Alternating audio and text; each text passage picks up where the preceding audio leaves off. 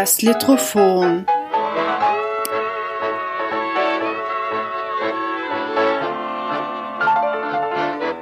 Der Mikropodcast über Literatur in und aus Österreich.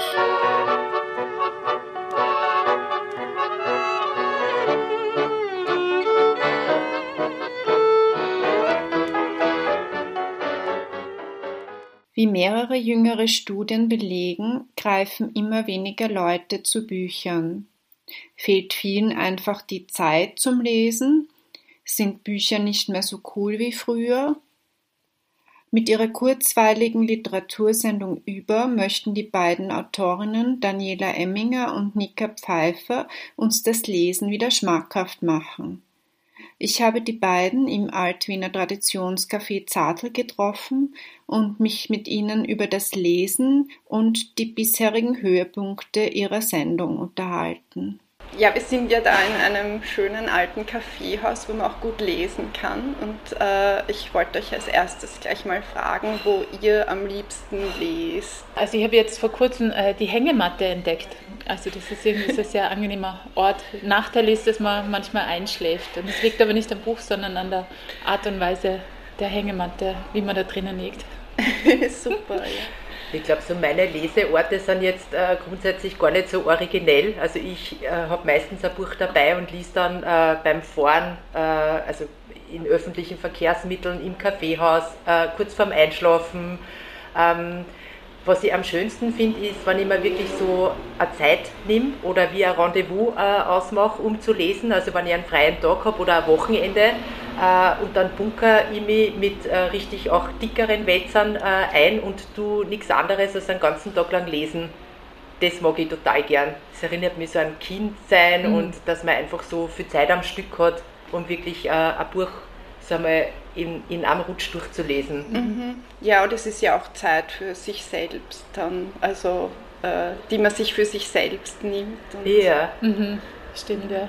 Also so äh, meine liebste Leseerinnerung ist so am Steg an, an einem See, am Attersee einfach liegen und oh. dann plätschert daneben dieses türkisblaue Seewasser und du kannst dann natürlich, wenn es zu heiß wird, einfach reinhupfen dazu noch Twinny oder so, Prickel und ja. die Welt ist in Ordnung. Ja, weil du Wasser erwähnst, das finde ich eigentlich auch, das hat so was Beruhigendes. Also sei es jetzt ja. äh, der See, der ans Ufer kommt oder auch das Meer, hm. das, das stimmt. Also über gibt es ja jetzt seit September 2020, jetzt schon fast ein Jahr. Ja. Wie ist die Idee dazu entstanden? Äh, war das spontan oder war das schon länger geplant? Also ähm, die Idee, eine Buchsendung zu machen, äh, die schwirrt äh, bei mir eigentlich schon sehr lang äh, herum. Und zwar, das liegt daran, dass ich gern äh, Buchsendungen schaue und dass ich äh, in den letzten äh, Monaten, Jahren eigentlich so das Gefühl gehabt habe, ja, ähm, wie soll ich sagen, wie soll ich es nett ausdrücken, pseudo-intellektuell sind, von alten äh, Männern moderiert sind, dass die teilweise sehr äh, schwer und kompliziert sind, also auch so äh, bildungsschwanger, würde ich jetzt einmal sagen. Und ich habe mir gedacht, es fehlt doch irgendwie eine Buchsendung, die einfach ein bisschen äh, lockerer ist, die leichter ist, die vielleicht auch wirklich Lust, äh, Lust aufs Lesen macht. Ähm, also nicht, dass man jetzt keinen Tiefgang hätte, aber der Zugang äh, sollte irgendwie flockiger sein. So, das war so meine Grundidee. Und dann habe ich die äh, Nika Pfeiffer getroffen und zwar in New York bei einer Lesung. Und da haben wir erstmals irgendwie so, glaube ich, grob drüber geplaudert. Genau. Also der Hintergrund war, ich war in Washington DC für, für ein äh, Semester und Dani war in New York für ein Semester. Und ich habe gesehen, du hast eine Lesung und haben mir gedacht, okay, ähm, ich wollte sowieso Freunde in New York besuchen und schreib dir, wir haben uns eigentlich vorher nicht wirklich so gut gekannt, von zwei, dreimal sehen oder ja. so. Und haben mir gedacht, ich schreibe der Dani und komme zur Lesung. Und dann war das im Deutschen Haus in New York und ich weiß noch, wir waren dann in der Pause draußen Wein trinken und Zigaretten, und Zigaretten rauchen, rauchen. ganz genau. Dann war lustigerweise noch Ann Cotton da. Mhm. Und ähm, in dieser Nacht, oder die Ann Cotton hat auf ihr Handy geschaut und hat gesagt, oh Gott, ähm, Pandemie, äh, wir müssen zurück, also Grenzen werden zusperren. Und ich habe dann erfahren, dass mein Zug nach Washington nicht mehr geht und habe dann irgendwie geschaut, oh Gott, wie, wie geht das denn? Habe dann noch einen Bus gefunden. Und da haben wir dann eigentlich gesprochen, oder du hast es vorgeschlagen, ähm, ob wir uns denn, wenn wir in Wien sind, treffen. und diese und das einfach einmal so Grund überlegen, was wir machen könnten. Genau. Und wir haben uns dann auch äh, getroffen. Ich glaube, das war ich glaube im Mai, Ende Mai oder mhm. äh, Anfang Juni. Mhm. Und äh, haben dann auch den Nachmittag äh, eigentlich genutzt, um gleich so Leute einzuladen, äh, die sich mit Kamera auskennen, mit Social Media auskennen, also einfach so ein paar äh, Expertisen irgendwie gleich zu, zu, sammeln und zu bündeln. Und dann haben wir geblödelt und irgendwie behirnt und Holundersaft getrunken und keine Ahnung. Und es ist dann eigentlich äh, recht schnell konkret geworden. Wirklich. Also es hat offensichtlich auch die Chemie äh, mhm. gepasst oder die Vorstellungen äh, gepasst. Genau, es hatten dann auch schon viele Autoren und Autorinnen und dann war die große Frage, ähm, wie finanzieren wir das, bekommen wir das Geld zusammen? Und dann war es echt so, okay, entweder wir schaffen es oder wir hören jetzt auf. Also die Pilotfolge im, äh, im Nachhinein, das war echt eigentlich total absurd, weil äh, wir ja auch, äh, wir, wir, haben versucht, ein Konzept vorzustellen, ähm, um Geld zu bekommen, diversen äh, Institutionen aber es war ja noch nichts da, was man herzeigen kann. Das heißt, äh, man spinnt möglichst bildreich äh, eine Idee und versucht, Leute ins Boot zu holen äh, für etwas oder für ein Projekt, das noch gar nicht existiert. Also das finde ich im Nachhinein war echt schräg mhm. und auch sehr, sehr toll, dass es letztendlich funktioniert hat. Mhm, ja. Stimmt. Großes. Mhm. Und ihr wollt ja mit der Sendung Lesen auch wieder cool machen, wie ihr sagt. Ähm, Habt ihr den Eindruck, dass Lesen uncool geworden ist? Also diese Headline, äh, die wurde uns auch ein bisschen äh, den Mund gelegt. Äh, ich glaube, so war jetzt gar nicht der, dass wir Lesen wieder cool machen wollen. Wenn, dann bezieht sich das ein bisschen auf das, was ich vorher gesagt habe, nämlich ähm, einfach, dass der Zugang vielleicht zu so einem Format ein bisschen jünger wird, ein bisschen leichter. Ähm, also das ist, glaube ich, von meiner Seite her zumindest damit gemeint. Und was ich schon finde, ist so in meinem Bekanntenkreis, dass die Leute tatsächlich äh, weniger lesen, also lesen jetzt äh, klassische Romane äh, lesen, sondern eher so äh, kürzere Sachen konsumieren oder auch online äh, konsumieren. Aber ich kenne ganz, ganz wenige, die wirklich jetzt mit den Büchern äh, herumreisen und, und klassisch Belletristik lesen, mhm. weil auch die Zeit fehlt oder keine Ahnung. Mhm, stimmt. Ja.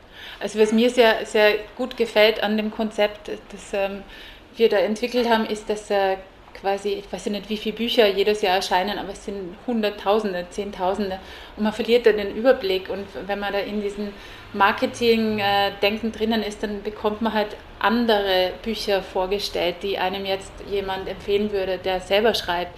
Und ähm, was mir wirklich gut gefällt, ist, dass da Leute dabei sind, die vergriffen sind, die tot sind, die ähm, gerade neu erschienen sind. Also du hast wirklich dieses ganze Spektrum oder die noch nicht mal übersetzt sind und man, man bekommt Anstöße und ähm, wird neugierig und hat eben nicht nur diesen, diesen Ersterscheinungs-Dingsbums-Ding und danach nach drei, vier Monaten sind die Bücher eh wieder vergessen, sondern es ist wirklich so ein da sind Geheimtipps dabei und, und auch wirklich in dieser Folge, also wir hatten beide wirklich Gänsehaut. Gänsehaut ja. Da waren Tipps dabei. Es kam ein Tipp äh, oder es kommt ein Tipp jetzt für die äh, Folge über Höhepunkt äh, von äh, Sion, äh, einem isländischen äh, Schriftsteller, der gemeinsam mit Björk, mit der Sängerin, ein Lieblingsbuch ähm, hat, das sein ganzes Leben lang ihn eigentlich begleitet hat. Und das ist ein sehr tragischer Titel, also vom, vom Inhalt her eher schwere Lektüre, aber gleichzeitig äh, muss es angeblich, ich habe es noch nicht gelesen, äh, lebensverändernd sein. Und äh, da gibt es eine ganz berührende Geschichte, äh, wie sie zu diesem Buch gekommen sind, auch wer hinter diesem Buch steckt. Das ist nämlich eine, ich glaube, das kann ich noch sagen, mhm. eine österreichische Autorin, äh, die wir beide nicht kannten, weil sie auch unter einem Pseudonym schreibt. Und das ist ein Buch, äh, so wie, wie er das schildert. Ich habe jetzt nämlich schon wieder Gänsehaut. Das ist unglaublich berührend. Also diese ganze Story, wie sie auch dann mit der Autorin Kontakt aufnehmen und was da alles noch äh, passiert, die ist unglaublich. Mhm. Also dieser Umweg von Österreich nach Island, in, also in, im Englischen erschienen, zurück mhm. nach Österreich ist schon, ähm, ja. Ja. Cool. Ja, und ähm, also jetzt habt ihr quasi schon ein ganzes Jahr hinter euch. Was waren da sonst noch äh, Höhepunkte für euch? Wir mögen uns immer noch. ich meine, es war ja schon sehr kräftezehrend, ja. mit, ähm, nachdem wir eigentlich ein Zwei-Mann, äh, Zwei-Frau-Betrieb äh, sind äh, die wirklich alles irgendwie machen, mhm. abgesehen dann von der äh, Kamerafrau, die wir halt buchen für die Produktion. Äh, es war schon sehr intensiv und wie gesagt, ähm, wir sind nicht immer einer Meinung und man muss sich dann halt irgendwie auch zusammenraufen und Kompromisse eingehen, aber ich könnte mir auch nach einem Jahr, und das ist für mich schon ein persönlicher Höhepunkt, keine bessere Co-Produzentin vorstellen. Ich meine das jetzt Danke so. und gleichfalls. Ja. Ich mache jetzt Applaus für dich. ja, ja. für dich. Und ja, es ist halt sehr, es ist wirklich an der Grenze zur Selbstausbeutung, weil es ist äh, nicht so gut bezahlt, wie wir gern hätten. Also es ist wirklich, wir arbeiten viel und bekommen wenig außer halt das Persönliche und das ist dann echt eine große, große Belohnung für, für den Aufwand, den wir da betreiben. Also ein ja. Höhepunkt äh, fällt mir schon nur ein und zwar in der äh, allerersten Sendung ähm, standen wir am Naschmarkt auch äh, noch in der Planung und die äh, Nika äh, hat bei der Friederike Mayröcker angerufen und ich weiß, wir sind beide so da gesessen so, was, was geht da jetzt? Funktioniert das? Und ähm, die hat uns dann eingeladen. Äh, wir waren dann, glaube ich, ein paar Tage später äh, bei ihr. Und äh, ich, also ich bin jetzt, ich bin sehr betroffen, aber es war für mich ein Höhepunkt, weil, wie wir alle wissen, ähm, ja, gibt es die Fritzi nicht mehr. Das war, also es war total eine tolle Erfahrung und äh, ich, ich schätze sie mhm. total, äh, auch für das ganze Schreiben und einfach so, es war irgendwie ein Glück, sie persönlich äh, ja, so erleben zu dürfen. Das war wirklich sehr speziell, ja. Und, ja. und eine wunderschöne Begegnung. Ähm, weil wir haben auch gar nicht damit gerechnet, dass sie uns da quasi hereinbittet. Also es war irgendwie vereinbart, dass wir so winken. Mhm. Und dann steht die da, in, also wirklich die Grand Dame ja. der Poesie in der Tür und bittet uns rein und wir so, oh, wirklich, wirklich umwerfend. In ihre berühmte Wohnung. Ja, ja genau, wo sich die Papiere ja. stapeln oder gestapelt haben. Genau. Ja. Und ich muss sagen, so eigentlich ist wirklich jede, jeder Beitrag von jedem für mich so persönlich ein anderer Höhepunkt, weil jeder so viel teilt auch, also so viel erzählt, was ihn oder sie berührt hat. Und ähm, so das Buch, das es ist eigentlich so ein Surfen auf so einer positiven Welle. Und es ist eben keine Eigenwerbung. Es ist immer, man empfiehlt, was, was einem wirklich viel gegeben hat und empfiehlt, es ist irgendwie so ein gemeinsames ähm, ja, dann Schwelgen in guten Büchern und Liebe und Geschichten und wie alles zusammenhängt und ähm, in den ja. Romanen, im wirklichen Leben. Das ist wunderschön. Weil du gerade gesagt hast, äh, es ist keine Eigenwerbung, das äh, finde ich jetzt auch nämlich nur äh, eigentlich an, an einen tollen ähm, Aspekt jetzt vom, vom Konzept her, ohne uns da jetzt selber zu loben, aber einfach, dass man uneitel dann äh, auch an die Präsentation geht. Also die meisten sind es ja schon gewohnt, über sich selbst zu sprechen und irgendwie äh, ja, so ein bisschen eine Performance auch hinzulegen und ich finde, das fällt in dem Fall weg, weil man empfiehlt einfach Bücher, die einem total äh, am Herzen liegen. Genau. Ja. ja äh, was du gerade gesagt hast, dass jeder, also jede Begegnung eigentlich ein Höhepunkt ist. Das empfinde ich auch so.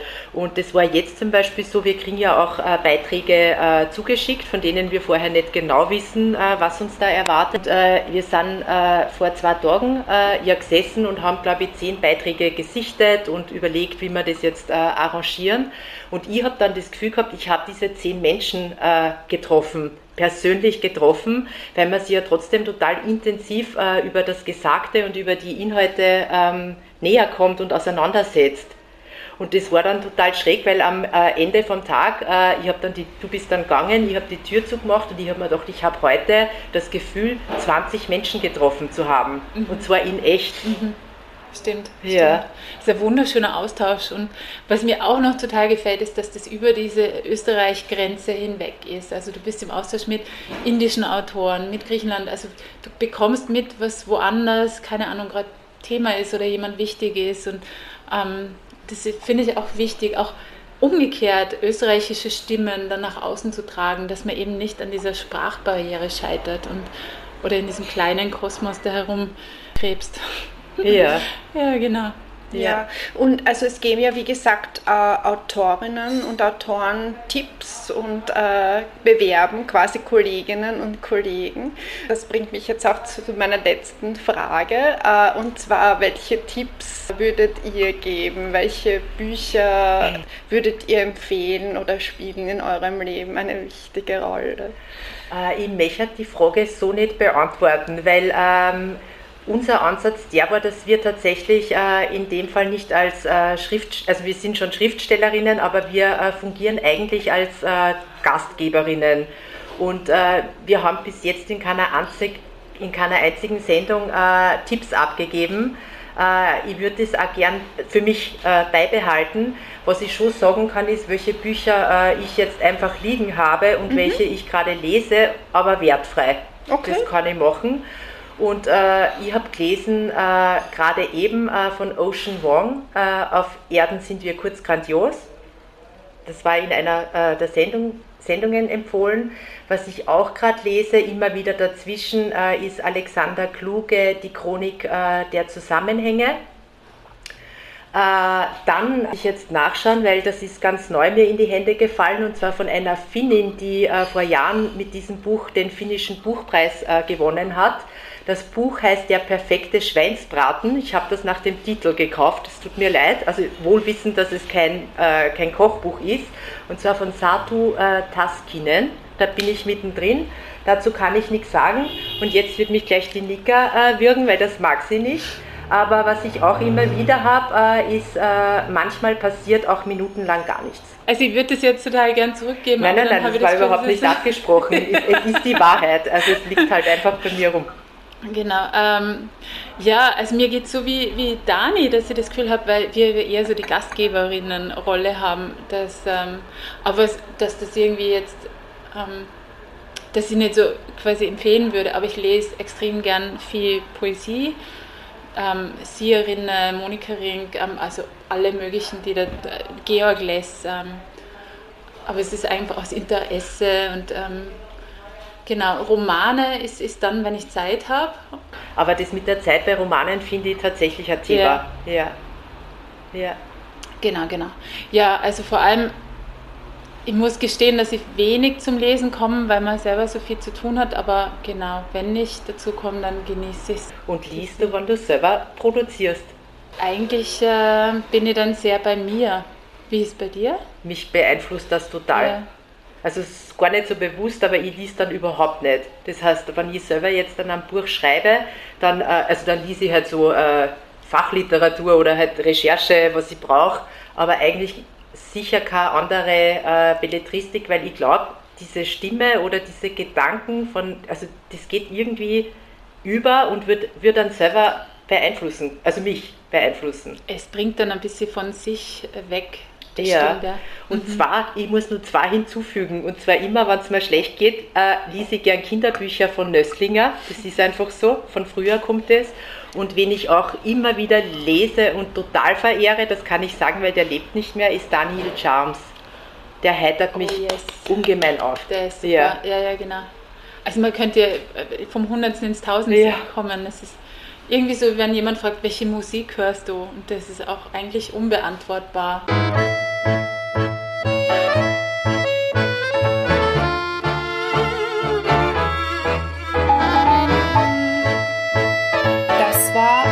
Das Litophon. Barbara Seidel im Gespräch mit Daniela